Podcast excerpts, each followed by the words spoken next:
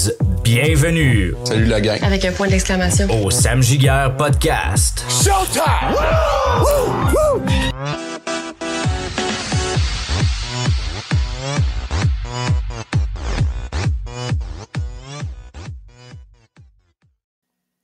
Bienvenue tout le monde dans le Sam Giguère Podcast. C'est le septième épisode et aujourd'hui, ben, j'ai le plaisir d'avoir euh, mon professeur de Jiu-Jitsu brésilien, Julien Castagnier. Julien, ça va? Salut Sam, ouais, ça va bien. Super. Fait que euh, on va briser la glace euh, tout de Ouais. suite. Euh, je pense que tu pas fait beaucoup de podcasts. toi. Ah, c'est mon premier. Ton premier? Bon, Ouais. ben, let's go. On, euh, on dépucelle le, le podcast de Julien. C'est ça. Hey Julien, ça me fait vraiment plaisir de t'avoir avec moi dans, dans mon podcast cette semaine. Euh, écoute, je fais ça un petit peu avec tous mes, euh, mes, mes invités.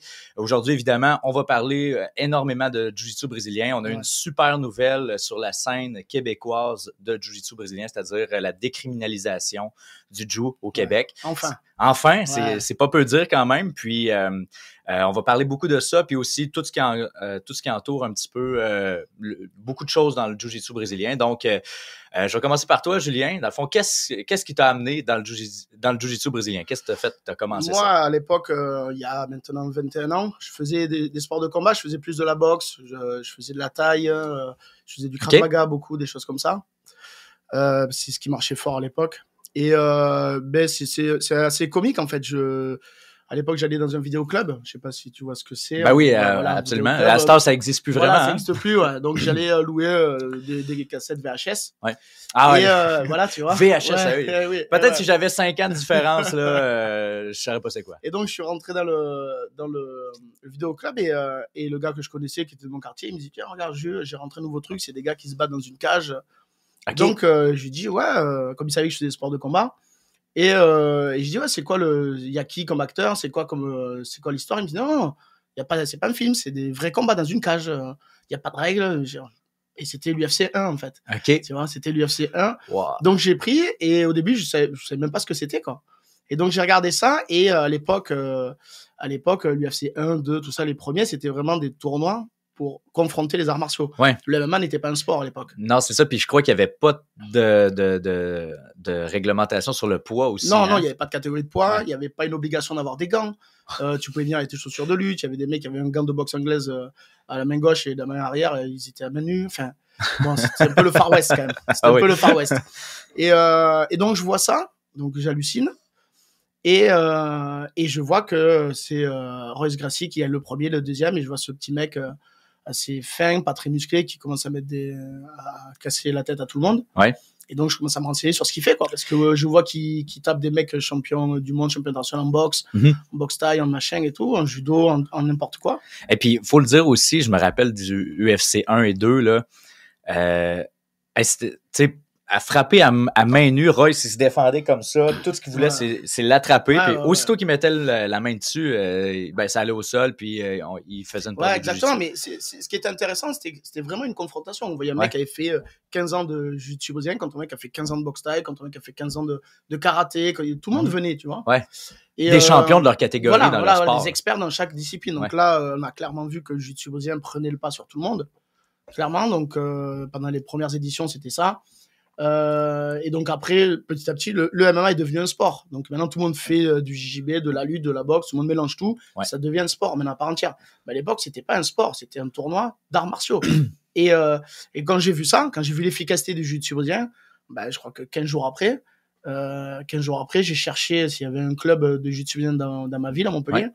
Il y en avait un à l'extérieur de la ville, à Clapier, qui est une petite ville à l'extérieur de Montpellier. Et c'était, c'est comme ça que j'ai commencé avec mon premier professeur, David Touzé, Que je que j'embrasse s'il me s'il nous écoute. Voilà, c'est mon premier prof. C'est le premier prof, c'est toujours le un des plus importants.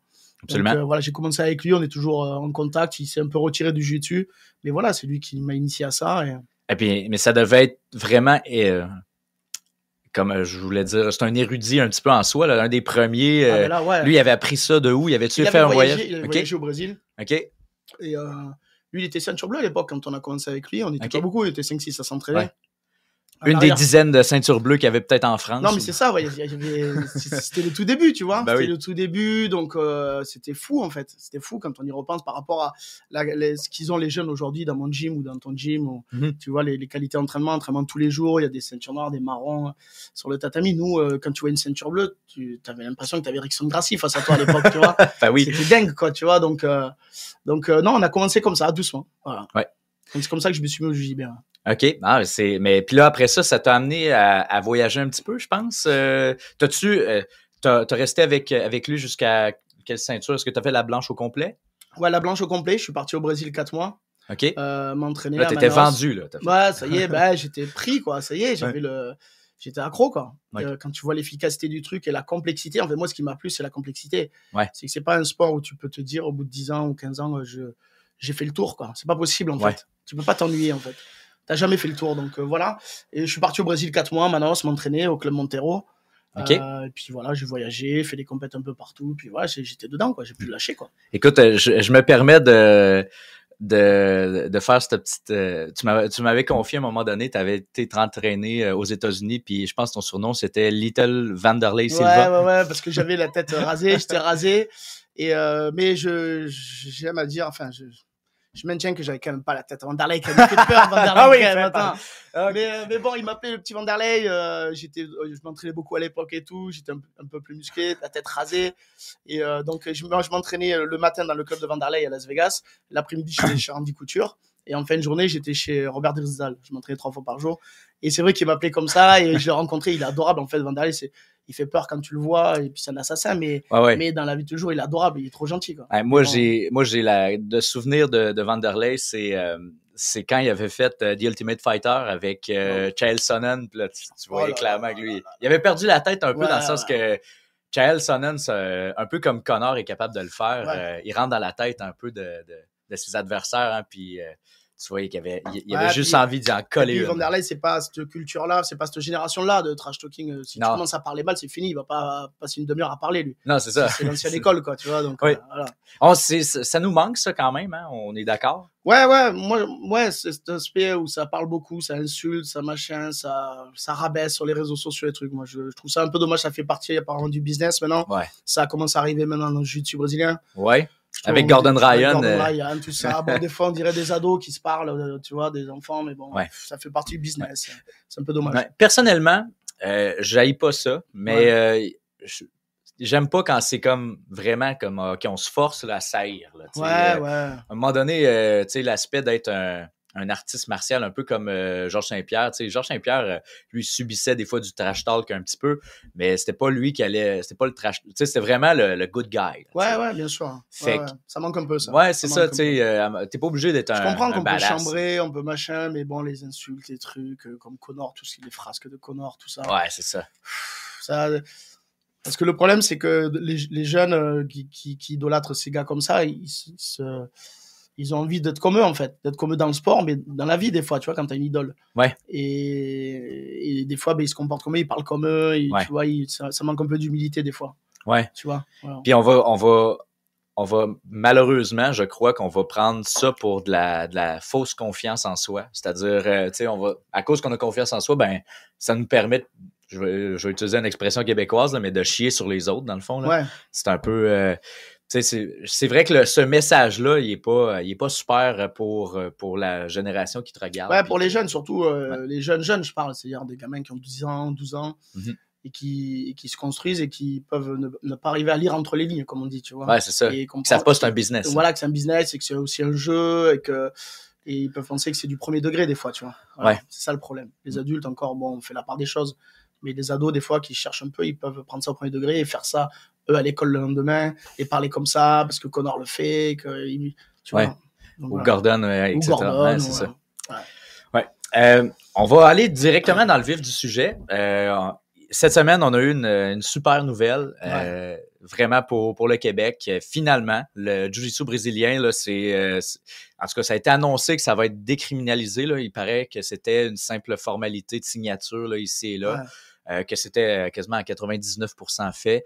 Alors, euh, c'est un grand jour pour le Québec. Ouais, et la- c'est fou quand même cette situation, ça a mis Ouais. du temps. Hein. Ah, Ça a mis du temps quand même. Quand- moi, ça fait, euh, ça faire maintenant 5, ans que je viens au, au Québec euh, tous Mhm. les ans. Et j'y croyais pas au début, la première fois que je suis venu. Et parce qu'il y avait que Bah à- oui. dans la région de Québec où le, tu pouvais pas faire du jiu-jitsu en compétition. Mhm. Tu vois, et moi, j'y croyais pas. Puis, et, tu sais, disons-le ouvertement, que dans la région de Québec, sur la planète, bah ouais, vraiment. où est-ce qu'on peut pas faire du Ah jujitsu. ah. je disais à la blague, euh, sûrement il y a le Pakistan un peu qu'on peut pas faire ça, mais tu m'as confirmé qu'il y avait non, des non. compétitions là-bas. ouais. Fait que, tu sais, je me disais, le Pakistan, euh, pas que j'ai quelque chose contre eux autres, mais tu sais, souvent, c'est un, un régime gouvernemental qui est beaucoup plus euh, serré, disons, beaucoup plus strict.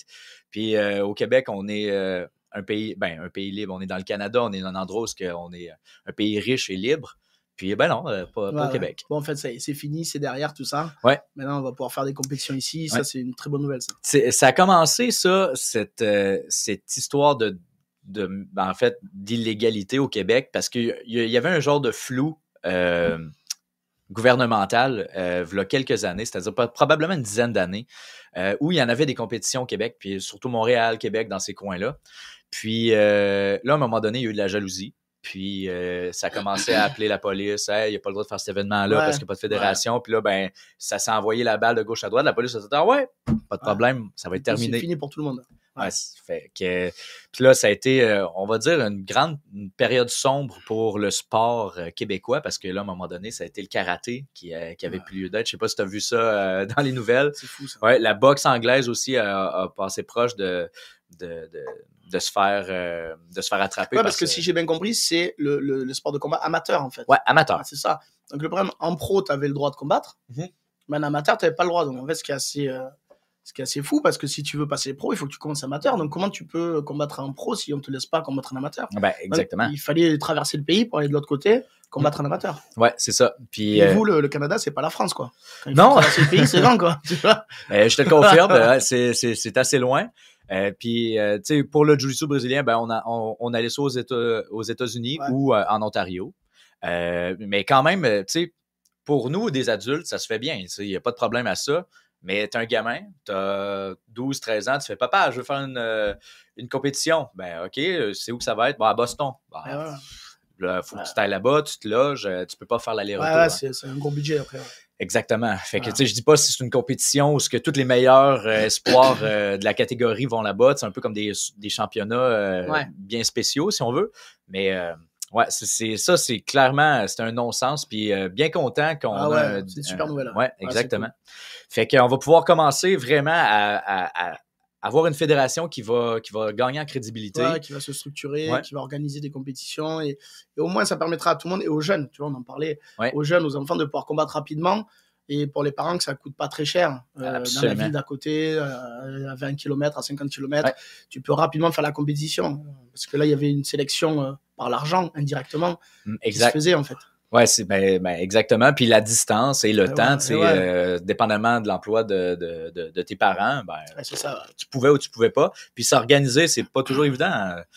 Donc, euh, donc ça, là, c'est. Ouais, c'est cool, je suis vraiment content pour vous là. Ben oui, puis euh, en plus, on va pouvoir, on va, quand tu vas être en visite, justement, comme, Ouais. euh, comme cette période-là, ben, tu vas pouvoir, on va pouvoir peut-être assister à certains de nos espoirs québécois. Et Montpellierin, parce que peut-être que Ah, Il oui. un, de, un de mes prochains voyages, j'aimerais bien venir avec euh, quelques gars de chez moi pour faire des compétitions ici, parce qu'ils m'en parlaient à chaque fois, mais je leur disais qu'il n'y avait pas de compète, en fait. Il y en avait quelques-uns qui voulaient m'accompagner et tout ça, Ouais. mais pour en profiter, de venir ici pour combattre aussi, tu vois. Ouais, ben oui, Et, absolument. euh, donc, du coup, je pense que ça va en motiver deux, trois, là. Ah ben euh, avec plaisir, puis ça va être euh, le Québec, c'est une belle place à visiter, c'est Ouais, toujours ouais. impressionnant. Puis euh, même chose, toi dans le fond, euh, avant qu'on saute un petit peu plus en profondeur euh, dans, euh, dans peut-être dans, dans ça, dans la compétition, toi tu es à Montpellier en France. Ouais. Dans le Euh, sud de la France. dans le sud de la France. Un très bel endroit en passant. Si Ouais. jamais vous partez en vacances euh, puis euh, vous voulez faire la France, souvent on pense Paris. Ouais. Paris, c'est impressionnant. Il y a beaucoup Ouais. de choses à visiter. C'est une, une ville immense en passant. Euh, mais il y a vraiment beaucoup de choses vraiment intéressantes en, en France. Moi, ça a été un... Honnêtement, je suis tombé en amour avec, avec Montpellier. C'est un endroit où ce qui fait chaud. Incroyablement chaud. vraiment très chaud. Il n'y a pas de neige. Il n'y a pas de neige, non, a pas de ici. Il hein. neige jamais. Quasiment jamais. Une- Ou comme on dit ici, il n'y a pas de neige. Ouais, c'est ça. Je pense que c'est arrivé une fois peut-être. Ouais, euh, ça arrive. En gros, il y a un petit peu de neige pendant deux jours ou trois jours tous les 5-6 ans, quoi.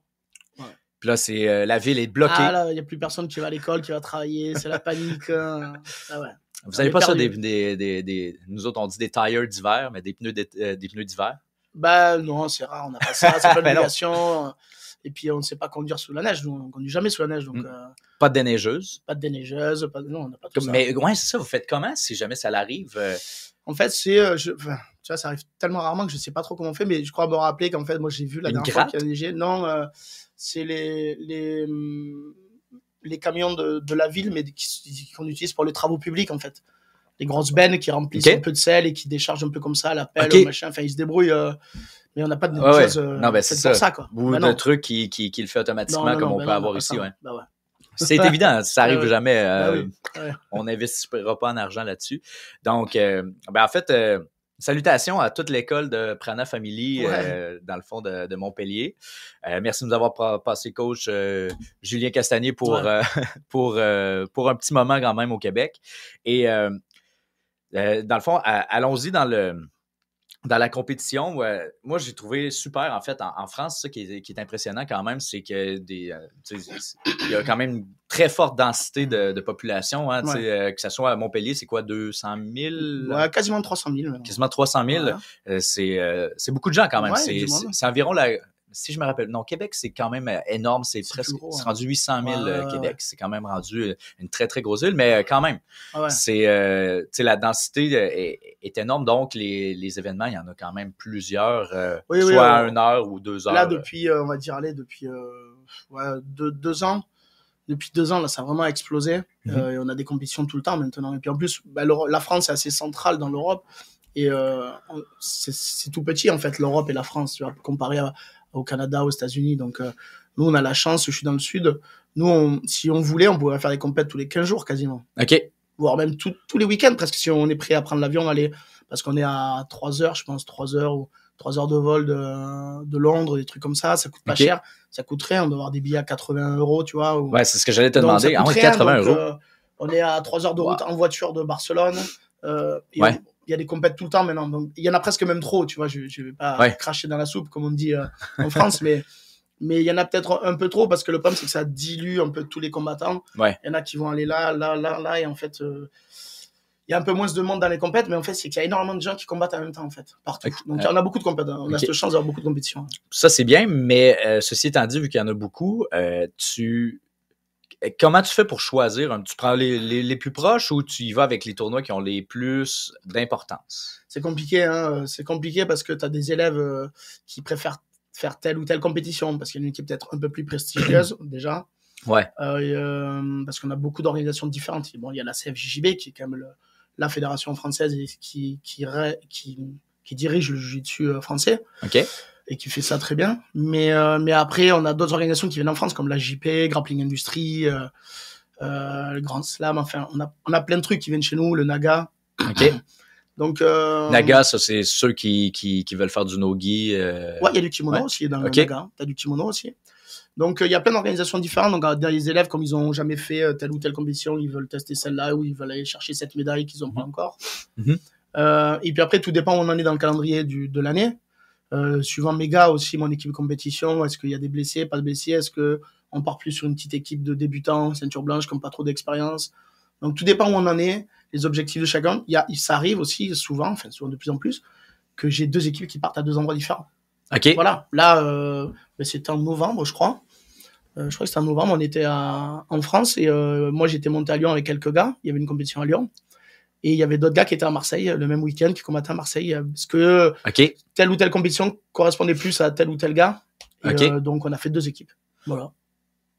Ah ben, ben, en fait, c'est sûr que ça doit arriver s'il y a beaucoup de compétitions, que c'est Ouais. le même week-end. Et puis tu as des euh, compétitions spéciales gi, d'autres que no gi. Puis j'ai Ouais. des gars, moi j'ai des compétiteurs qui font que no gi ou que gi aussi. Donc, Ouais, c'est ça. donc voilà. Ben, justement, parlons de ça, parce que je pense qu'avec, on a parlé de Gordon Ryan, euh, Mm. dans le fond, un petit peu plus tôt, euh, euh, puis je pense qu'il y a une popularité grandissante euh, dans, de, du no-gi en ce moment dans le, Ouais. dans le, le monde du grappling. Euh, moi, moi-même ici à Saint-Georges, euh, dans, mon dojo, euh, je me rends compte qu'il y a un intérêt très très fort au no-gi.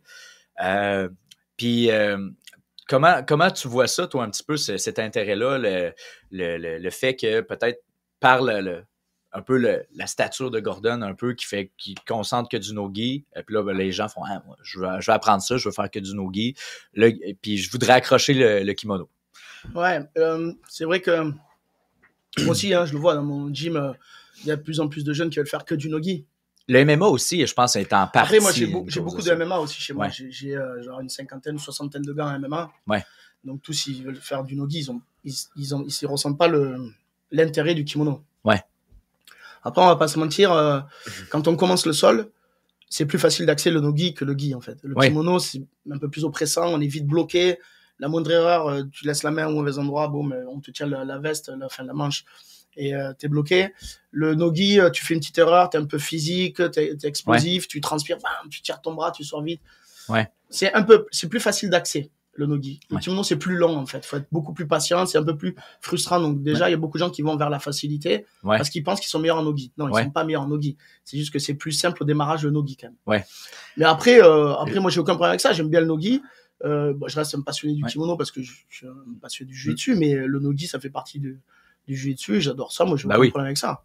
Mais je dirais, je dirais aussi, je crois, personne, plus une analyse euh, à, à deux balles là, de, de ma part là, là-dessus, mais j'ai comme l'impression que le no-gi, des fois, ça va satisfaire aussi un, un, un côté physique ou génétique d'une personne plus qu'un autre, c'est-à-dire que les gens qui sont plus forts physiquement, qui sont athlétiques déjà de, génétiquement parlant, euh, ben, vont avoir un petit peu plus de succès là-dedans parce que euh, ont un instinct euh, peut-être un petit peu plus fort, un petit peu plus vif, donc euh, Ouais. ils sont moins prendre, sont plus à l'aise un petit peu, comme tu disais. Ouais, ouais. Après, il faut, il faut aussi quand même pas oublier. euh, c'est vrai qu'on parle beaucoup de Gordon en ce moment, de, Bah oui. de gars comme ça, mais c'est quand même des gars qui ont commencé aussi par le kimono. Ben, absolument. Quand même, ils ont. Donc aujourd'hui, le- les jeunes ne le savent pas parce qu'ils voient que Gordon aujourd'hui, mais il a fait beaucoup de kimono. Euh, il a commencé par le kim, comme la plupart d'entre eux. Ouais. Donc on peut faire que du nogi, c'est pas un problème. On peut faire que du nogi et devenir très très fort. Mais mais en fait, moi, ce que j'ai chez mes jeunes, je leur conseille de faire quand même du kim, même si ils ont pas envie. Après, je les force pas, c'est un conseil. Mais en fait, j'ai peur que des fois, on soit un peu euh, frustré dans son évolution après euh, dans sa carrière, parce que les jeunes qui ont 16 ans, ça, ils veulent faire du nogi, nogi, nogi Mhm. mais on sait jamais. euh, euh, c'est bien pour moi de faire les deux quand même, parce que si euh, plus tard, quand tu as 25 ans, 30 ans, ben, tu veux ouvrir ton gym, euh, ou d'un coup tu t'ennuies un peu dans ton nogi, tu as envie de faire d'autres trucs, donc le kimono serait, ce serait une sorte de récréation un peu, mais si tu n'en as jamais fait, tu pourras plus, euh, après 15 ans, mettre le kimono, ça va être trop compliqué en fait. Ouais. Et, euh, et c'est surtout pour le, la suite, en fait, je pense que c'est intéressant de garder les deux, de faire les deux, en fait. Parce que quand tu fais du kimono, tu peux faire du nogi. C'est un peu compliqué, mais le, pas- le passage est, assez facile. Ouais. Si tu as fait que du nogi, voilà, kimono, laisse tomber. Ben, C'est compliqué. c'est sûr que quand tu as vécu c'est quoi les grippes, Ouais. je- moi je crois, en tout cas personnellement, pour avoir pour faire les deux quand même d'une manière assez régulière. Exemple, euh, je me donne euh, je me donne dans une sphère, c'est-à-dire OK, là, je fais du kim puis je fais du que avec kimono. Là, tu deviens habitué avec les grippes, avec euh, les, les, les, les collets puis tout ça. Puis là, quand tu l'enlèves, ben là, des fois, tu cherches, tu as comme le réflexe de faire Ah non, c'est vrai, il n'y a, pas- il y a pas le collet là-dessus. Ouais, Mais c'est une adaptation de quelques cours, puis après ça, là, tu t'attrapes la tête à la place, tu t'attrapes au poignet. Ouais, ouais, ouais, la transition, Donc- elle se fait un peu plus naturellement dans un Ouais. sens que dans l'autre. Ouais. Et puis, euh, et puis on- moi, je pense aussi, il faut pas se mentir. Les gars, euh, les grandes stars là, qui font du nogi, euh, ils le font bon parce qu'ils aiment ça, mais ils le font parce que c'est il y a plus d'argent. Ouais, ben Il y c'est a ça. plus d'argent. Euh, le, si le kimono était plus payé, Gordon il remettrait le kimono. Ah, je suis d'accord. J'en suis persuadé. Parce qu'il a commencé par le kimono, il, kiffe- il adorait ça. Mais, mais c'est un peu plus visuel et télévisuel le nogi parce que ça bouge plus, c'est un peu plus spectaculaire. Donc les gens regardent plus ça et il y a un peu plus d'argent là-dedans. C'est pour ça qu'ils font Ouais. du nogi. Crois-tu que, ouais, crois-tu que c'est, euh, euh, y a, ben peut-être le, le Kim, il a manqué un petit peu son travail euh, de popularité par, Ouais. euh, par ça un peu? Ouais, ouais, je, je, je pense qu'il faudrait, euh, faudrait que les, les grands champions soient un peu mieux reconnus financièrement. Ouais. Je pense en kimono, ils reviendraient un peu plus au kim. Euh, Et ça mais- prendrait mais- un peu. euh, Mais il- il- ça commence un petit peu, ça commence. Ouais. Même IBJF commence un petit peu. Ouais. Euh, il- là, j'ai vu passer quelque chose là d'IBJF qui a, qui a posté quelque chose qui disent qu'ils vont lancer un nouvel événement euh, sur invitation Mm. que pour les meilleures ceintures noires avec. Faire des avec super de la- fights un peu à, à la même sauce un petit peu que. Euh, le que- Metamoris, Polaris, euh, Ouais, des c'est trucs ça. comme ça, comme euh, Who's Number One, Ouais, c'est ça. euh, et avec avec de l'argent euh, Mm. en- à la clé, quoi. Donc ils s'y mettent. Mais euh, mais encore une fois, euh, juste euh, deux secondes pour terminer là-dessus. Euh, on peut faire que du nogi, être très fort en nogi. Les jeunes veulent faire que ça en ce moment, il n'y a pas de problème. Mais c'est pas parce que tu vas mettre le kimono que tu vas pas être moins fort en, en nogi, en fait. C'est ça que les jeunes, ils- que la nouvelle génération, ils ont du mal des fois à entendre. Ouais. Euh, et on a de très bons exemples aujourd'hui avec euh, Mika Galvao, euh, les frères Rutolo. Il y a plein de, de, de jeunes qui sont très très forts.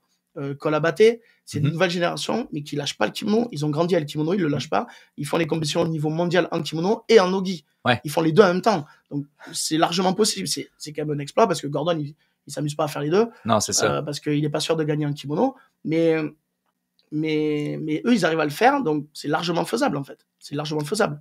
On peut être très fort en nogi tout en continuant à mettre Ouais. régulièrement son kimono. Ben, on va dire aussi, euh, c'est des athlètes, hein, ceux qui font les deux. Euh, personnellement, des, euh, on fait des compétitions des fois en Ontario. J'ai, des gars comme Alexis Cloutier, lui qui faisait Guy no Guy.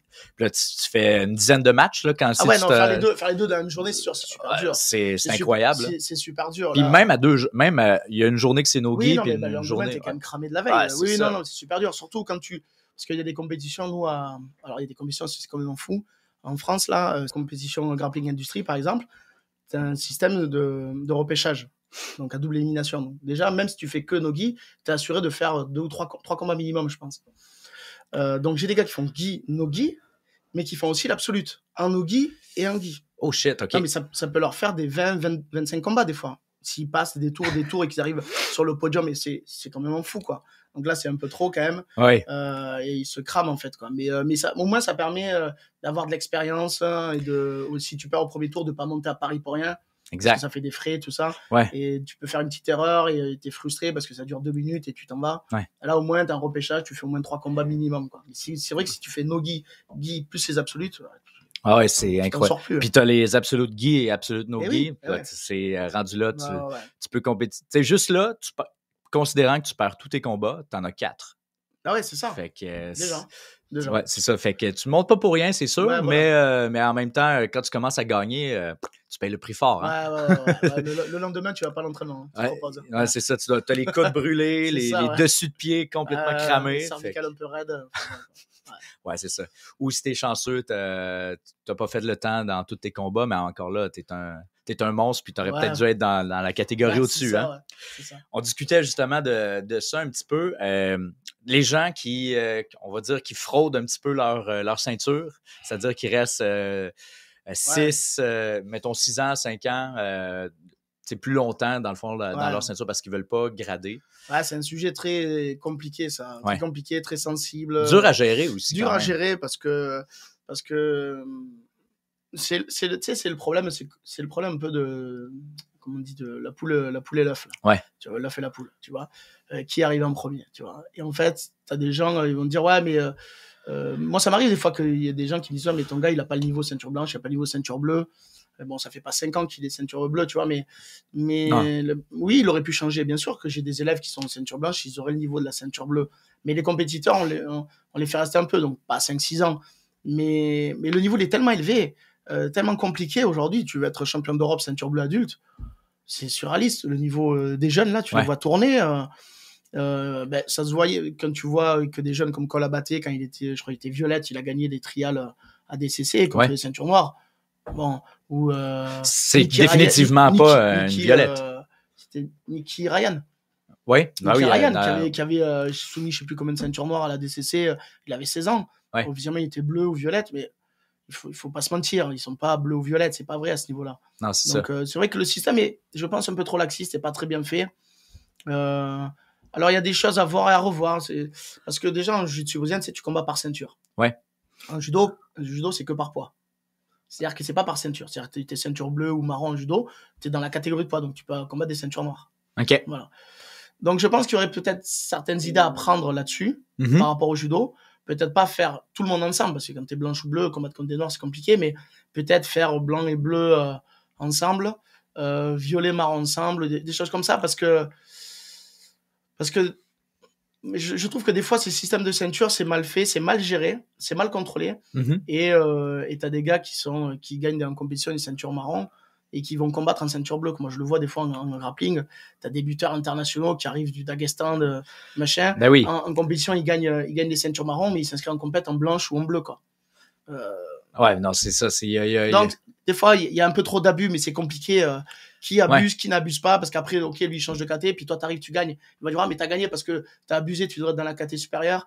Enfin, c'est compliqué à gérer Ouais. quand même. En même temps, en même temps, euh, je pense que je, je- je saisis ce que tu veux dire, mais je crois que la majorité des gens, euh, c'est des gens qui sont honnêtes en, en fait avec leur, euh, leur niveau, c'est-à-dire euh, Oui, quand disons que la plupart des gens sont, sont, sont vraiment bon ben quand ils sont ceinture bleue, même si ça fait quatre ans qu'ils sont ceinture bleue, ben des- ils, ils- ils ont le niveau ceinture bleue, tu vois. ouais. Puis, mais c'est clair qu'il y en a qui, qui, ont, qui, qui vont peut-être rester là vraiment plus longtemps, qui ne voudront pas monter parce qu'ils veulent attendre d'aller chercher ouais. des, des, des C'est logique, hein. Moi aussi, je le fais à certains élèves. euh, Je leur dis, euh, là, tu as le niveau, euh, le niveau euh, violette ou marron. Ouais. Euh, y a- mes compétiteurs, je- euh, certains, parce que je vois qu'ils sont à mi-chemin entre les deux, Ouais. tu as le niveau pour avoir la ceinture supérieure. Est-ce que tu la veux ou pas? Parce que s'ils n'ont pas performé, encore parce qu'ils ont fait des contre-performances, ils n'ont pas fait de, de Mhm. beaux podiums, mais il y en a beaucoup, les compétiteurs, la plupart, ils me disent non, je préfère attendre encore un an parce que j'ai rien fait, j'ai rien gagné. Euh, je veux faire quand même un petit podium, me faire plaisir avant de passer Ouais. parce qu'après la prochaine ceinture, ça va être encore plus dur. Ils veulent sentir de la mériter aussi. Ouais, hein. c'est je ça, pense qu'il y c'est a- Je pense que c'est ça les le plus compétiteurs, ils demandent beaucoup moins les, Ouais. les, les ceintures que les loisirs. Et euh, à part certains, bon, à part certains, il y a toujours des exceptions hein, de- de- d'élèves qui demandent la ceinture, machin, bon. Absolument. Mais la, la, la plupart, euh, la plupart, ils sont pas pressés quand même. Puis moi, je vais m'en confesser, euh, la, la ceinture bleue, ça, c'était une ceinture là, que, mon Dieu, que je la voulais, celle-là. Puis, mais été quand même très longtemps ceinture blanche. Je pense que j'ai été euh, un- un- deux ans et demi environ à ceinture blanche. Puis, euh, je gagnais quand même plusieurs compétitions dans le temps que c'était que c'était légal euh, ici euh, Mm. au Québec. Euh, et euh, puis, du coup, dans, dans le dans, dans l'entraînement, ben, je faisais taper des ceintures bleues aussi. Puis là, je, je sentais que je la méritais, mais elle, elle venait pas à moi. Puis finalement, j'ai fini par, par l'avoir au final. Mais autant que été, euh, que j'avais hâte de l'avoir, mais quand je l'ai reçu, tu sais, j'ai pas, je l'ai pas quémandé quand même. J'ai juste dit, tu sais, ça, ça me frustrait un petit peu. Puis je pense que ça se parlait aussi dans, oui, dans le gym. qu'elle que- était pas loin, que ça Ouais, arrivait là. c'est Ouais. ça, exact. Mais, euh, mais quand, quand je l'ai eu, là, le- tu sais, je peux comprendre le, sentiment de mon Dieu, que j'ai hâte de l'avoir. Ouais. Mais à partir de celle-là, les autres, euh, j'ai été très patient. j'ai été très patient parce que je voyais que ceinture bleue, ben là, les gens savaient c'était quoi euh, se battre, savaient Ouais. c'était quoi euh, le jujitsu. Puis euh, là, je me mesurais à, à des, pas juste des récréatifs, à, à du monde qui, qui, qui avait le goût de performer. Puis je suivais la masse, ça allait bien. Mais là, du coup, quand que je voulais monter, ben, je voulais, je voulais vraiment avoir la, sentir de la. Ouais. tu sais, J'étais pas je- pressé. Après, on, bon, on est tous un peu différents là-dessus, on a Ouais. tous une sensibilité différente, mais de mon point de vue, et c'est ce que j'essaye de- de- d'enseigner, de, de, de faire comprendre à mes élèves, euh, c'est je pense qu'il vaut mieux, par exemple, être une très bonne ceinture euh, bleue qu'une petite ceinture violette. Ouais. Après, il y en a pour qui c'est important la couleur de la ceinture, mais bon, pour moi, je préf- moi Mm. personnellement, je, je préférais être une ceinture inférieure très bonne au-dessus euh, moyen. quoi. Ouais. Voilà. Mais après, c'est assez personnel, mais j'essaie de garder cette mentalité chez mes élèves. Euh, voilà, mais euh, pour parler de- des ceintures, moi, pour moi personnellement, il y a deux ceintures importantes dans une carrière de Jujitsuka. Mhm. C'est la ceinture bleue, qui vraiment, euh, pour moi, c'est celle où ça y est, t'es t'es plus un débutant, Mhm. tu n'es pas un expert, mais ça y est, tu- pour moi, tu rentres dans le Jujitsu, tu commences un petit peu à, à savoir à quoi ressemble le Jujitsu, avoir un peu la philosophie, Mhm. le goût du Jujitsu. Là, tu veux te faire des podcasts puis, de, puis donner des conseils. c'est ça, c'est ça. On en reparlera.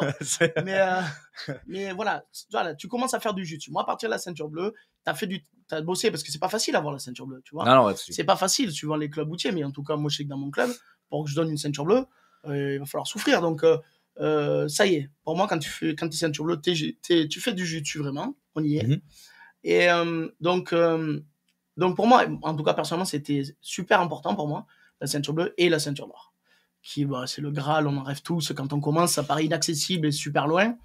Et euh, pour moi, c'est les deux ceintures les plus importantes. euh. Mm. Après, bon, la violette, c'est important. La marron, euh, c'est l'avant-dernière marche. euh, Ouais, On n'est pas loin. euh, c'est quand t'as la on marron. commence à ressentir la pression. Ah Quand ouais. Le marron, on commence à se dire, putain, je suis pas loin d'être noir, mais je suis pas prêt. Donc, Ah on oui. se dit, oula. En Ouais, fait, c'est, c'est, quand t'as la marron, t'es, t'es, t'es- en fait, premièrement, t'es, t'es super content parce que oui, tu, tu sens là, que la, prochaine étape, c'est la noire. là. Sauf que là, tu te dis, bon, quel noir je veux être? Ouais. Est-ce que je veux être une ceinture noire qui, euh, tu comme tu dis, euh, qui, est, qui, qui est douée? Parce, qu'on parce que quand on dit ceinture noire, puis je trouve dans le jiu-jitsu, contrairement à d'autres sports de Mm. combat, euh, où ce que malheureusement, euh, c'est devenu peut-être plus commercial, puis il y a un plus grand nombre de ceintures noires qui, qui se font donner un petit peu à n'importe qui. Puis, tu sais, je veux dire, c'est correct, là, tu es récréatif, euh, puis tu as, suivi le parcours, tu as fait ton examen, tu l'as eu, tu as tout le mérite qui vient avec, sauf que je trouve qu'en Jiu-Jitsu brésilien, quand tu as la noire, tu connais ton truc. Ouais.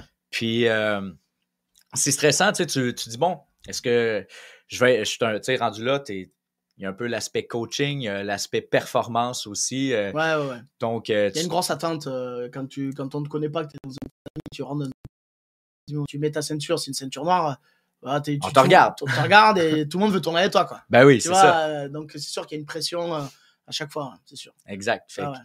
fait que tu, tu sais, dans cette optique-là, perso, euh, puis là, ben, ça c'est vraiment mon avis personnel à, à ce niveau-là, là, mais euh, je, je préfère faire, OK, je vais, je vais attendre peut-être un an de plus avant de la, de la voir, puis euh, travailler deux trois, deux, trois petites entrées, maîtriser un petit peu plus mon, mon jiu-jitsu avant d'en arriver Et là. mais- C'est vrai que c'est dur d'avoir cette ceinture noire, ou même toutes les ceintures, hein, je elles sont dures. Ouais. Mais on commence à. Moi, je vois l'évolution par rapport à avant, c'est de plus en plus facile. En fait, il y a des clubs où c'est de plus en plus facile. Ça se... Je dis pas que ça, va... ça devient business, mais c'est vrai qu'il Ouais. y a des ceintures qui. Enfin, moi, avant, euh, avant il fallait euh, ouais, 12 ans. On disait tous, allez, c'est 12 ans pour être ceinture noire, 10-12 ans. Maintenant, on commence à dire c'est 7-8 ans. Ça commence à. Bon, les qualités d'entraînement ont, ont évolué. Ouais. euh, le- le- ça va plus vite. mais- Surtout les jeunes. Surtout quand les tu jeunes, quand bien as sûr. commencé quand tu es jeune, ben, c'est clair que peut-être la Bien progression sûr, est mais moi je pense que c'est important d'essayer de garder cette, euh, cette difficulté d'aller chercher la noire. hein, parce que c'est tu le sens quand tu parles à d'autres gens qui font des sports de combat. Maintenant, le jiu-jitsu brésilien, ça commence à être bien connu et respecté. Quand tu dis que tu es ceinture noire ou même euh, je suis ceinture violette ou marron, jiu-jitsu brésilien, il y a quelqu'un qui fait sport de combat. Ouais. Tout le monde sait que bon, c'est du sérieux. Euh, T'as pas fait de roulade arrière euh, pendant deux ans pour être euh, ceinture marron, tu vois. Ouais. Et j'espère que dans les années à venir, on va garder cette, euh, cette sorte de, pas d'élitisme, mais euh, Presque. presque un peu, Ouais. tu vois. De, de- Ouais. Dans les sports de combat, c'est quand même euh, un des sports le- les plus difficiles à aller chercher comme ceinture Bah noire, oui. quand même, tu vois. Ouais, je suis, je Donc j'espère qu'on va réussir à garder ça et pas, et pas devenir comme d'autres sports de combat ou arts martiaux où en 4-5 ans, tu peux être ceinture noire rapidement sans rien faire.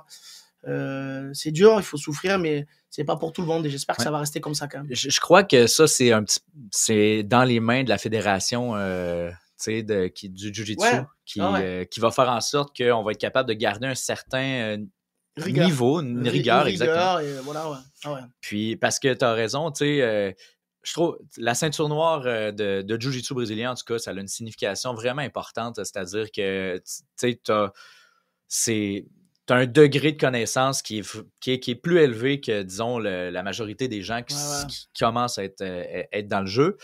Puis, euh, puis aussi, tu l'as eu à la sueur de ton front, littéralement. Ouais, Tu c'est- hein. pas juste d'apprendre c'est quoi tel type de garde ou tu es capable de faire des sweeps d'un petit peu partout, des attaques d'un petit peu partout. C'est évidemment ça fait partie de tout ça, mais tu as aussi souffert, là, tu t'es fait, tu as échoué plusieurs fois, tu t'es fait prendre dans plusieurs trucs, euh, puis euh, tu t'es demandé aussi, Ouais, est-ce que je continue le jujitsu Ah, ou non? t'as les blessures, t'as les machins, Ben oui. t'as tous les trucs. Et, et, et c'est vrai, moi, j'ai, moi, j'ai, j'ai commencé avec ça. Quand, je, euh, quand j'ai commencé le jiu c'était comme ça. C'était très dur, beaucoup de combats. Euh, au Brésil, c'était très dur. Euh, moi, ce que j'ai vu au Brésil, c'était très, très dur. C'était en 2000. euh, j'étais au Brésil en 2005, tu vois. Ouais. Euh, donc, il y a longtemps, tu vois. Et, euh, et c'était vraiment très dur, les entraînements. Énormément de combats, des combats très longs. C'était la guerre. Euh, maintenant, bon, c'est bien, bien que ça Ouais. que, que ce soit un peu plus facile d'accès, il faut. Ouais. Mais, euh, mais moi, j'essaie de garder quand même cette mentalité. En tout cas, dans mon club, moi, je Mhm. je juge pas. euh, je sais que maintenant, il y a des programmes pour être ceinture, machin. À l'époque, il n'y avait pas de programme. Mhm. C'était sur le tatami entraînement. Ton prof, il te voyait combattre contre tout le monde, il te voyait en compète ou pas. La compétition, c'est pas une obligation. hein. Ouais. Moi, je force personne à faire les compètes. T'es es un loisir, t'es un pratiquant loisir chez moi, tu peux arriver à la ceinture noire, c'est pas un problème. Mhm. Mais par contre, à l'entraînement, il faut que tu combattes comme tout le monde. Il n'y a Ouais. pas de passe droit, il n'y a pas de. Et moi, j'ai appris comme ça, j'essaie de garder ça. Et après, je sais qu'il y a plein de clubs, maintenant, c'est un peu à la mode, il y a des programmes, comme des katas maintenant, des fois, il y a des clubs où tu, tu révises, en fait, tu révises, comme à l'école, tu fais un juji, la garde fermée, tu poses des questions, hop, t'es ceinture bleue. Pourquoi pas? Pourquoi pas? Moi, je juge pas. Moi, j'ai pas appris comme ça, j'essaie de garder ce que j'ai vu. C'est dur, beaucoup de combats, de la technique, mais Mhm. beaucoup de combats, il faut, il faut souffrir pour être ceinture bleue, violette. euh, J'essaie de garder cette mentalité. Ben, ben, écoute, moi, je, moi, je, c'est sûr que Ouais. en, tant que prof et élève, euh, euh, moi, je, je- je- j'aime ça, en fait, cette, manière-là. Je crois que les- Et puis, c'est- t'es venu chez moi, t'es venu Absolument. t'entraîner à Montpellier, t'as vu, Je c'est ce que je te dis, c'est ce Ouais. qui se passe, quoi. je suis capable de confirmer Ouais. absolument que, que, que là-bas, ben, c'est, la guerre, c'est difficile. Puis justement, tu parlais du Brésil. Euh, comment ça se passe là-bas? En fait, tu avais, avais l'air de dire que ben, tout le monde tourne ensemble. C'est quand même des entraînements qui sont assez rigoureux quand même. Euh, tu sais, il y a comme euh, dernièrement, je sais qu'aux États-Unis, euh, ils ont comme essayé de. Ils ont fait des, des, euh, des genres de vidéos un peu où ce que des fois le professeur il décidait toi, tu roules avec moi, tu n'as pas le choix, t'as- tu peux pas dire non, des trucs Mm. comme ça. C'est-tu comme ça que ça se passe un peu au Brésil ou. Bon, alors moi, j'ai encore une fois, j'y étais, c'était en 2005. Ça a dû beaucoup évoluer depuis le temps. Ouais. C'est très différent maintenant, je pense. Euh, oui, il y a des sortes de petites règles qui se disent, qui. bon, Tu ne peux pas refuser un rôle avec la ceinture noire, même si t'es tout pété. Voilà, voilà. Bon. Bon.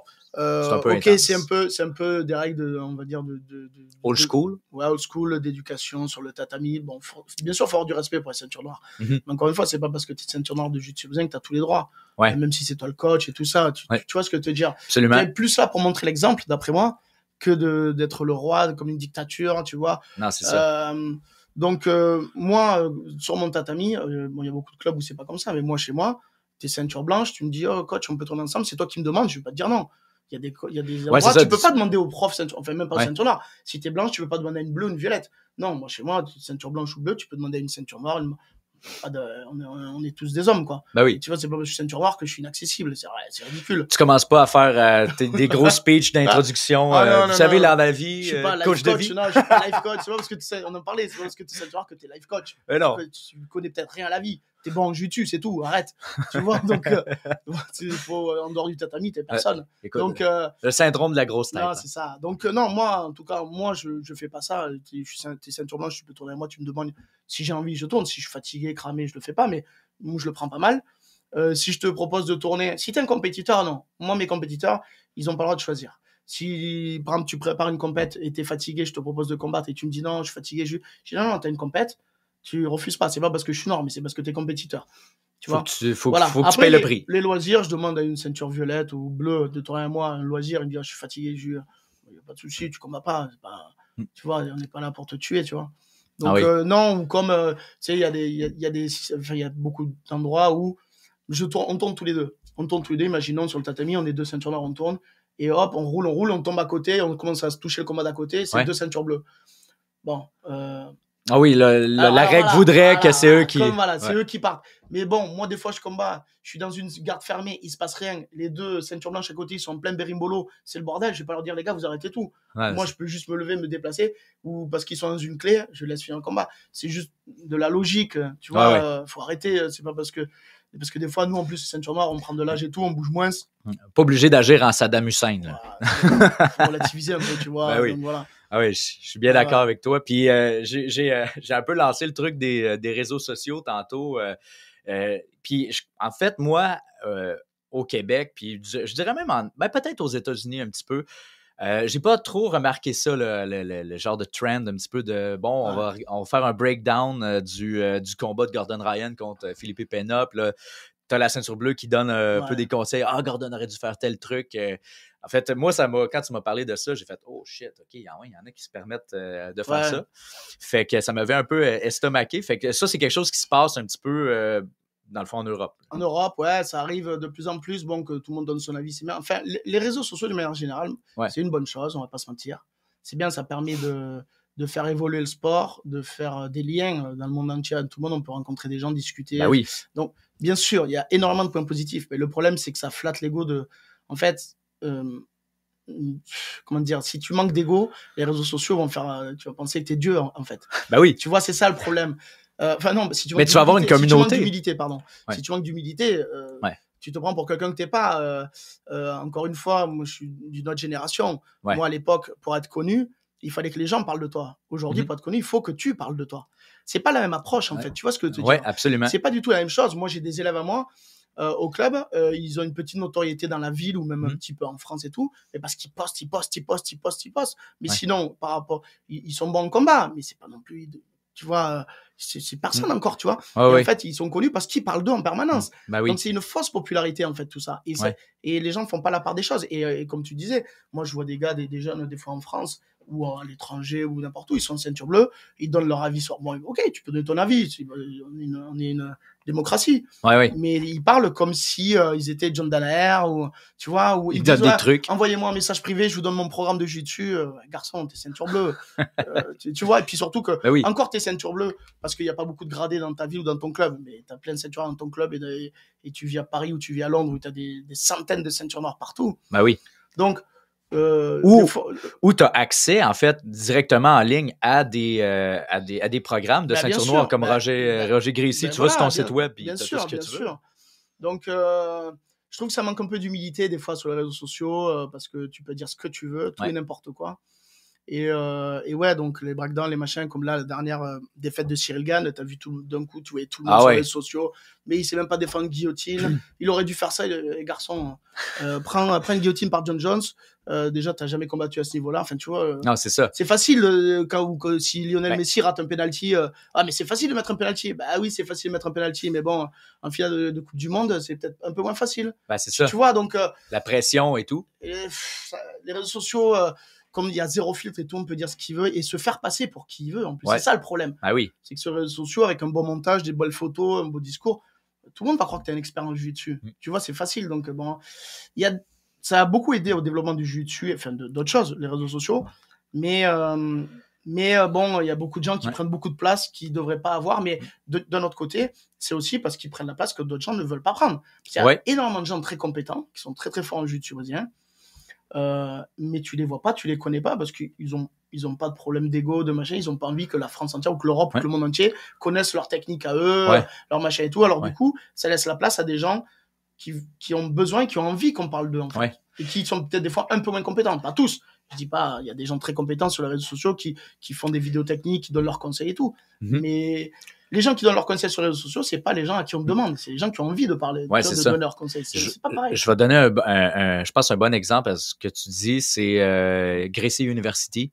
Euh, eux, ils font énormément de. Ils font de la promotion du Jiu-Jitsu brésilien euh, énormément, puis aussi du self-defense. C'est-à-dire, ils ont des programmes pour la police, ils ont des programmes pour euh, des monsieur, madame, tout le monde, euh, des petites techniques. tu sais, Ouais. C'est un peu du, du bonbon facile à mâcher. Mais en même temps, euh, c'est des gens super compétents. Là. Je me rappelle, mon Dieu, j'ai leur nom sur le bout de la langue, mais bref, c'est deux frères euh, qui, ont, qui ont fait ça, Gracie University. Si vous regardez ça sur Instagram, vous allez, euh, vous allez facilement mettre la, la main dessus. Tu sais, eux, ils ont vraiment un programme qui vient de la famille Gracie puis qui est super legit. Euh, contrairement peut-être à d'autres personnes, des fois, qui vont, euh, qui vont vouloir, qui vont faire un peu ce que, ce que tu dis, tu sais, euh, c'est des érudits un petit peu. ils viennent de commencer ça, ils trippent, mais tu sais, c'est la génération Instagram, la génération TikTok, et réseaux sociaux. Puis là, Oui, ben, quasiment leur vie, quasiment leur plan alimentaire, si tu veux, ils vont de. Tu euh, tu veux être bon en jiu-jitsu, mange du bowl, Ouais, puis euh, tu euh, prends tel supplément, puis je prends du BCA dans mon entraînement. Ben là, tu sais, à un moment donné, euh, tu n'es pas obligé de faire. Tu tu peux faire. euh, tu peux déjeuner comme tout le monde, puis juste te présenter à ton cours de Ouais. jiu-jitsu, puis tu vas être Ouais, OK. ouais, c'est ça. Et euh, alors en plus, bon, les, les techniques peut-être qu'ils montrent ou, ou ce qu'ils disent, c'est- pas forcément faux. Ouais, c'est ça. Mais ce que, je, ce que je veux dire, c'est que c'est que déjà quand tu es ceinture bleue ou tout ça, t'as t'as pas assez de recul pour donner des conseils. Il faut une certaine, je pense, maturité, de l'expérience pour coacher quelqu'un parce que ce qui marche pour toi va pas marcher pour quelqu'un d'autre. Ouais. Et encore une fois, si tu es un champion ou si tu es très fort, c'est grâce aussi à ton équipe et grâce à ton coach. Donc moi, si un jour j'ai envie d'être aussi fort que quelqu'un, ok, je peux lui demander des, des conseils techniques, mais le mec c'est un champion, c'est un combattant. J'irai plus me tourner vers le coach. Ouais. C'est lui qui l'a fait. Tu vois ce que je veux te dire? Si Ouais, c'est intéressant, ça. moi, si, moi, si j'ai envie de m'entraîner avec quelqu'un, j'ai envie de m'entraîner avec le, le coach. C'est lui qui fait les champions. Ouais. euh, peut-être que, peut-être que, je sais pas, je vais dire des bêtises, mais peut-être que Mika Galvao, c'est pas un très bon coach. Mhm. Tu vois? Peut-être que c'est un très bon coach, mais Mika Galvao, c'est un monstre, c'est Ouais. un assassin. Mais Ouais, moi, si j'avais, si j'avais du temps à passer, à choisir entre les deux, je le passerais avec Mika Galvao, Mhm. qui fait des champions. Lui, tu vois? Donc, euh, et souvent, c'est des jeunes qui ont gagné les quatre compètes, euh, une médaille d'or ou deux au niveau national, qui commencent à donner leurs conseils. Mais euh, moi, j'aimerais entendre leur coach, en fait. Ben oui, C'est mieux, c'est plus intéressant. Absolument. Puis, euh, tu euh, il y a Gordon Ryan aussi qui parlait de ça. Justement, il disait, il disait tu sais, moi, lui-même, il est en train de cheminer pour devenir un bon coach éventuellement. Parce qu'il il parle déjà de Mhm. retraite, puis c'est un peu normal aussi. À un moment donné, euh, il, il été au top de sa game, puis d'après moi, c'est la prochaine, la prochaine étape, à moins, je sais qu'il a comme courtisé un, un retour au, au kimono éventuellement. Ça va-tu se faire, ça va-tu pas se faire? Ouais. L'avenir nous le dira. Mais lui-même, il disait ouvertement, je pense que c'est au Joe Rogan podcast, il disait, il disait, tu sais, moi, je suis un, un compétiteur, je fais juste m'entraîner pour euh, être performant, mais ça fait pas de moi un bon coach. Il dit, tu sais, moi, j'en ai conscience, je veux m'améliorer de ce côté-là, j'essaie de- d'expliquer les trucs comme il faut, mais, tu sais, lui qui m'a formé, c'est John Danaher. Ben oui, c'est ça. euh, Et pourtant, lui, c'est le meilleur au monde actuellement. Ben oui, Et, euh, et il reconnaît, c'est le meilleur au monde, mais c'est pas le meilleur coach. Ah, c'est pour ça que des fois, quand tu vois des, des jeunes ceinture bleue, violette ou marron qui donnent euh, leurs conseils, non, mais là, euh, euh, je- on va reparler de la finale Time Dalpra contre il aurait pas dû faire ça. Non. S'il te plaît. tu vois Ouais, c'est ça. Donc bon, voilà, c'est c'est ça. Le... Moi, c'est ce que je dis à, à mes gars quand ils voyagent des fois. Euh, tu me conseilles d'aller euh, m'entraîner où quand je vais là en vacances ou quoi Je Mhm. dis, regarde le niveau. euh, enfin, ne regarde pas le palmarès du coach en fait. Parce qu'il y a des gens, ils regardent, ouais, le coach de tel club, il a, tel, il a gagné ça. ça. Oui, c'est bien s'il a gagné, il a des, des connaissances. Ouais. Mais regarde le palmarès de ses élèves. Est-ce qu'il a une équipe compétition? Si le coach, il a un palmarès comme ça et qu'il n'a pas d'équipe compétition, il n'y va jamais. Ouais. Il n'y va jamais. C'est pas un coach, euh, c'est pas un coach, c'est un champion, c'est un combattant. Ouais. Donc, euh, va là où il y a des compétiteurs, il y a une équipe de compétition. C'est là que ça s'entraîne. C'est là que le, le, le coach Ouais. travaille pour ses élèves. Ouais, c'est ça. Ça, c'est important. Ben euh, oui, puis c'est pas, c'est pas quelque chose qui est facile à voir aussi, hein, nécessairement. hein. Non, non, c'est bon. Non, ça demande un peu plus de recherche, Ouais. de, de, de regarder le club, qu'est-ce qu'ils font, est-ce qu'ils bougent, est-ce qu'ils vont en compète, Mhm. Ouais. quels, quels sont les élèves, regarder leur Insta, leur compte Insta, est-ce qu'ils font des podiums ou pas. Ouais. Parce que juste se fier au CV du coach, ça donne une indication, Ouais. Mais c'est pas suffisant en fait. Non, c'est ça. C'est pas suffisant Mais- pour trouver un bon coach. je trouve ça vraiment, hey, c'est très important ce que tu viens de dire là, euh, Julien, je trouve, parce que c'est clair que, tu sais, nous, euh, puis j'essaie de me mettre un peu dans la peau de, puis même moi, quand j'ai commencé, tu sais, moi, ce que je veux voir, c'est quelqu'un qui a, qui a atteint des podiums, puis je veux que cette, cette personne-là m'entraîne. Mais en réalité, c'est le coach de ce gars-là qui est, qui est bien plus important. en parce partie, le- bien Ouais. sûr, le, le champion, il a, il a, il a, il a il a bossé, tout le mérite, ouais. il a une connaissance, il est allé combattre. Mais encore une fois, il a été fabriqué et, et fait avec le coach par rapport à ses compétences physiques, ses capacités et son potentiel. C'est-à-dire que euh, ce qui marche, euh, par exemple, les, les- les techniques que fait Gordon ou les techniques que fait Mika Gavao, ou Tain Dalpra ou n'importe qui, ou Talisson Soares en compétition, euh, c'est pas parce que eux, ça marche avec eux que ça a marché avec toi. Ouais, Il faut adapter, en fait. absolument. Donc, euh, c'est pas parce que même n'importe qui, euh, je sais pas, c'est pas parce que. il y a une relation euh, aussi entre coach et élève qui fait oui. qu'il y a une symbiose qui s'installe, puis que ça fait en sorte qu'on est capable de défoncer des plafonds. Puis C'est de... pas parce que, par exemple, euh, John Jones, il fait ça en compétition qu'il faut que tu fasses ça. C'est adapté à, sa, à, sa- à son mental, à sa manière d'apprendre le combat, à sa morphologie. Ouais. Euh, c'est ça, en fait. Donc, euh, le, le champion, le combattant, il peut te donner des, des conseils, des astuces, des, des trucs, comment lui, il apprend le combat. Mais un gros travail a été fait par le coach, en fait, et le staff, parce que souvent, il y a plusieurs coachs derrière. Ouais. Tu vois, il y a plusieurs coachs. Comme moi, chez moi, je suis pas le seul coach. Euh, Non, c'est j'ai- ça. J'ai pas mal d'élèves qui sont très forts, mais le, le mérite, il me revient pas qu'à moi. J'ai d'autres gens qui m'aident à- et qui coachent avec moi, que ce soit euh, Stoyan, euh, Malik, euh, Yann, Anjar, tout ça. Mhm. Et il n'y a pas que moi, en fait, qui taffe. On Ouais. est plusieurs à bosser sur les élèves, tu vois. Ouais. Et, et c'est ça, en fait, qu'il faut rechercher quand tu veux t'entraîner quelque part. C'est qui entraîne et dans quelles conditions. Mhm. Euh, encore une fois, je suis L'équipe. moi, je, moi, je préférerais vraiment m'entraîner, passer une heure avec Melki Gavao Mhm. qu'avec euh, qu'avec euh, Mika, je pense. Ce serait beaucoup plus instructif. Ouais. Quoique c'est toute une expérience quand Ah, même tournée avec sûr, Mika. Bien hein. sûr, non, mais bien sûr, bien sûr. Et, peut-être que c'est un super prof. Ben oui, Mais d'une manière générale, c'est quand même, euh, quand tu veux euh, recevoir un enseignement, un enseignement, c'est donné par un coach. ben oui, Tu vois ce que je veux dire? Absolument. Et comme, comme tu me dis, euh, j'avais pas entendu ce podcast, mais euh, Gordon Ryan, il, dit Ouais. la même chose. À beau être le meilleur au monde, il est en train de travailler pour devenir un, un très bon coach. Ouais. Alors qu'il a un niveau que personne n'aura, tu vois. Ben c'est ça. Puis tu sais, c'est- facile de, de comme l'idolâtrer puis de dire Hey, moi j'aimerais ça avoir un cours oui, de oui, lui. bien sûr. Puis- non, mais ça doit être génial. Ouais, c'est lui- clair. Ben en oui. fait, moi, je pense qu'avec des mecs comme ça, ce qui est génial, c'est de tourner avec eux surtout. ouais, c'est ça. C'est de tourner.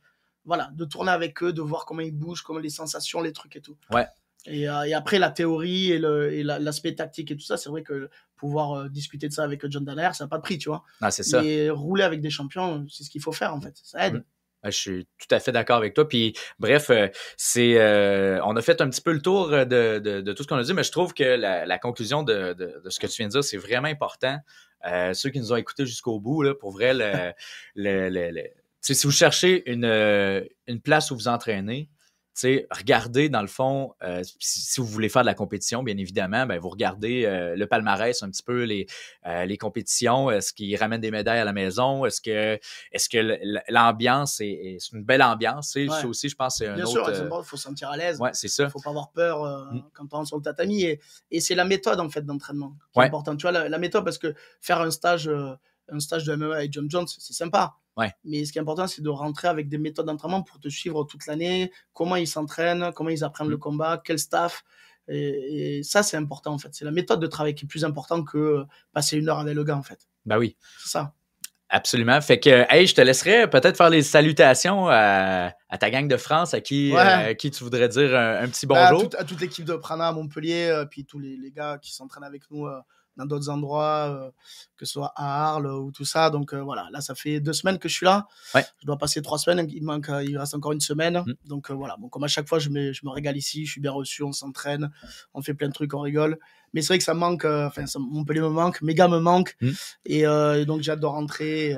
on se voit très vite sur le tatami, les gars. Voilà. Yes, hey, un gros merci, Jus. Merci à toi. Et Merci d'avoir été des nôtres. Euh, puis, euh, on restez à l'écoute de Beaucast euh, ce dimanche qui s'en vient. Ça va être Joey Aubé avec Oser Politiser. Puis, le baladeur euh, qui va suivre le jeudi de la semaine d'après. Donc, euh, on se donne rendez-vous vendredi prochain, 19h, pour un autre Sam Giguère podcast. Un gros merci. Salut. Et on se dit à la prochaine.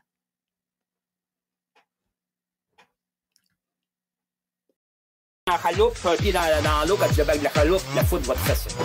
À la prochaine!